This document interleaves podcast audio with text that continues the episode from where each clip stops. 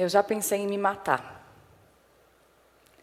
E não foi uma nem duas vezes.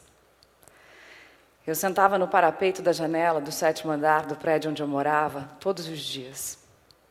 Eu era adolescente e eu estava enfrentando um quadro de síndrome do pânico e de depressão.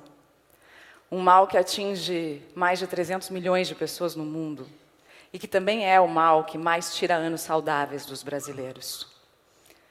Eu sou neta de psiquiatra, eu sou filha de psicanalista, mas ninguém conseguia me tirar do quarto. Para mim, não existia mais o fora do quarto. Existia apenas um, um canto no qual eu me afundava cada vez mais.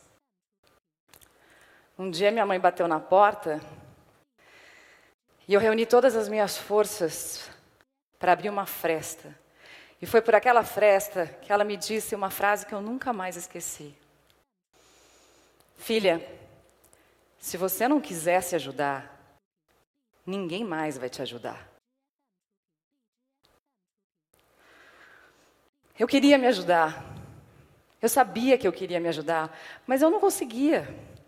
Como é que eu podia querer me ajudar e querer me matar ao mesmo tempo? Quantas vozes moravam dentro da minha cabeça? Uma me dizia que tinha saída, e a outra só conseguia olhar para o parapeito da janela. Quem era eu no meio dessas vozes? Eu era um corpo que doía, eu era uma tremenda dor de cabeça, eu era um oco por dentro. Mas ao perceber que eu não sabia direito quem eu era, eu me dei conta também de que eu podia ser diferente, de que a vida podia ser diferente. E aí eu me agarrei àquela esperança como um náufrago se agarra a um colete salva-vidas numa noite de tempestade. No dia seguinte, minha mãe conseguiu me levar ao psiquiatra. Era ano de vestibular, eu não podia mais faltar na escola. Então eu comecei a tomar remédio. Só que naquela época, os remédios para depressão não eram tão sofisticados quanto são hoje. Eu engordei 10 quilos em duas semanas. Fiquei arrasada. A sensação que eu tinha era de que se meu pai fosse atropelado ali no outro lado da rua, eu não ia nem conseguir gritar. Tamanha apatia que eu sentia. Mas aos poucos, a gente foi ajustando a medicação e devagarzinho o ânimo começou a reaparecer. E aí, além de ir ao psiquiatra, eu comecei também a fazer terapia. E eu me lembro que ela me deu três dicas. A primeira dica era para que eu cuidasse da minha, da minha alimentação como quem cuida da alimentação de um bebê. Ela falou assim: Mari, presta muita atenção se você quer realmente comer aquilo, se você precisa comer aquilo.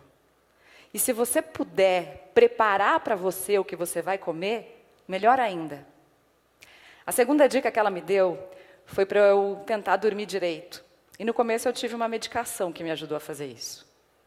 E a terceira dica foi para eu voltar a praticar atividade física. E aos poucos eu fui melhorando e fui voltando a ser a Mari que eu sempre fui. As minhas amigas me convidavam para jantar, para comer pizza, para tomar chopp, para enfiar o pé na jaca na balada, e eu recusava. E elas achavam que era porque eu tinha muita força de vontade de continuar com a dieta. Mas na verdade, eu abria mão das companhias que eu tanto amava por medo. Eu tinha muito medo de que qualquer deslize me levasse de volta para o parapeito da janela. Era um monstro que me rondava, que estava o tempo todo à espreita. Eu não queria mais encontrar com a depressão. Então eu mantinha a minha disciplina na atividade física, na minha alimentação, e tentando dormir direito. Isso muito antes de eu ter que falar sobre saúde na televisão. E funcionou. Funcionou até que eu fiquei grávida. E a gravidez foi para mim uma licença para sentir. Eu me sentia distante do mundo, eu me sentia nula, eu me sentia feia, eu me sentia burra. Todos os medos concentrados num único pote.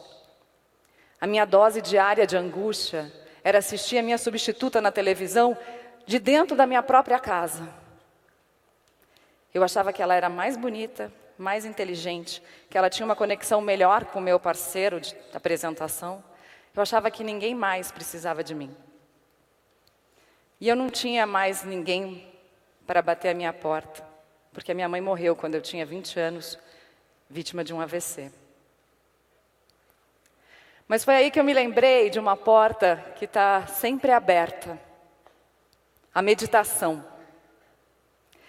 Eu comecei a meditar quando eu tinha 12 anos. Eu era amiga do dono de um sebo que ficava na esquina da minha casa.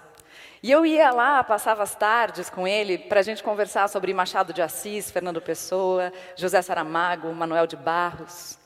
Até que um dia ele olhou para mim e falou assim: Mari, isso é para você. Esse livro é a sua cara. O livro se chamava Visualização Criativa e tinha uma mandala na capa. Eu tinha 12 anos, eu não tinha a menor ideia do que era uma mandala. Eu não tinha a menor ideia do que era a visualização criativa. Mas eu tinha muita curiosidade para saber por que, que o dono do sebo achava que aquele livro era minha cara. Então eu corri para casa e comecei a ler o livro e comecei a fazer os exercícios que o livro propunha. E um deles era assim: imagina uma bolha dourada na sua cabeça, depois na sua testa, na sua garganta, no seu coração, um pouquinho acima do umbigo, um pouquinho abaixo, até chegar na região pélvica. Eu coloquei um CD da Enya no meu microsystem e comecei a fazer o exercício. Só me dei conta de que aquele exercício tinha durado mais tempo do que eu tinha planejado quando o CD acabou. Eu tinha ido para um lugar mágico, cheio de luzes douradas, lilazes, violetas, verdes, azuis, um lugar que me parecia mais real do que a realidade. E eu lembro de ter pensado assim: gente, será que é isso que o pessoal chama de entrar em alfa? Eu tinha meditado por acaso, sem saber que eu estava meditando. E acho que por isso que foi tão fácil da primeira vez. E é claro que no dia seguinte eu quis repetir o exercício. Eu quis voltar para aquele lugar mágico, mas não funcionou. E aí, com a prática, eu fui entendendo que a meditação profunda não tem nada a ver com essa nossa vontade de controlar o mundo. A meditação profunda, ela requer entrega e não controle. A meditação dá aquilo que eu chamo não de big data da saúde, mas de core data. Ela te dá acesso aos dados do seu coração. Core, de conectar-se. O, de observar seus pensamentos, suas sensações, seus sentimentos, suas emoções. Depois que você conectou, observou, vem o R, de respirar com tudo que está ali. A respiração é a nossa única função automática que a gente consegue controlar. E é tão bom quando a gente consegue controlar.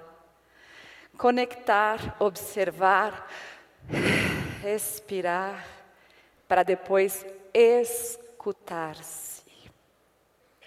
Eu fui aprendendo a reconhecer os meus sinais como quem reconhece placas de trânsito na rua. Eu fui aprendendo a cuidar de mim sem precisar que ninguém batesse na porta. Porque, como eu disse, a maternidade me deu liberdade para sentir. E além de tudo que eu já falei, eu também senti o maior amor do mundo. E eu senti que eu queria cuidar de mim, porque eu curtia muito cuidar de outra pessoa. E aí, as minhas meditações começaram a mudar um pouco. Porque assim como existem inúmeras dietas, existem centenas e centenas de formas de meditação. Lá atrás, eu meditava para conseguir o que eu queria. Eu tinha uma meta, fazia uma visualização e conseguia criar a minha realidade. A visualização criativa pressupõe isso, que você é capaz de criar a sua própria realidade. Mas depois que eu virei mãe, a minha meditação mudou um pouco. Eu comecei a meditar para abrir meu coração. Eu comecei a meditar para ter mais bondade. Eu comecei a meditar para sentir mais gentileza, para vivenciar a gratidão.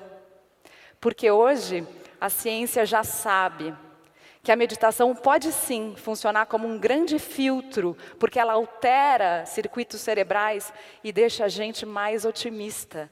A gente passa a ver a vida com outros olhos, com os olhos que também a autora da visualização criativa via. A gente passa a ver a vida de uma maneira linda, exuberante, abundante, como ela realmente é. A ciência também já sabe que a meditação ela ajuda a controlar a pressão arterial e os batimentos cardíacos, fatores de risco para infarte e para um AVC, como o que matou minha mãe.